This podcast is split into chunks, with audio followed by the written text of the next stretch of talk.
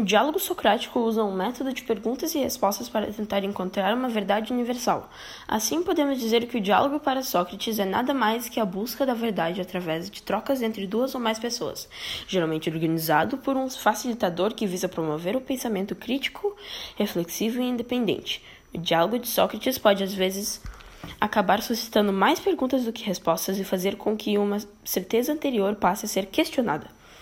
O diálogo socrático começa muitas vezes com a confissão da total ignorância sobre um certo assunto e com a busca do conhecimento do outro para enriquecer o que se sabe sobre tal assunto. Através dessa cooperação, o pensamento crítico é estimulado e as ideias e suposições latentes são, tra são trazidas à tona. A partir daí, hipóteses podem ser formuladas e eliminadas quando levam a contradições. Como parte da dialética, esse método se contenta com probabilidades mais do que com certezas, já que entende que a verdade absoluta pode ser inatingível na filosofia.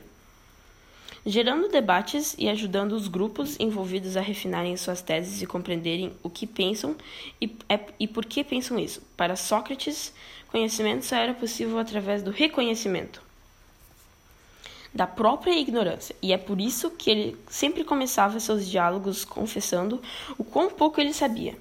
Através dessa técnica, ele acabava fazendo o interlocutor enxergar que, embora ele pensasse que soubesse algo, ele não sabia. É daí que vem a frase: só sei que nada sei.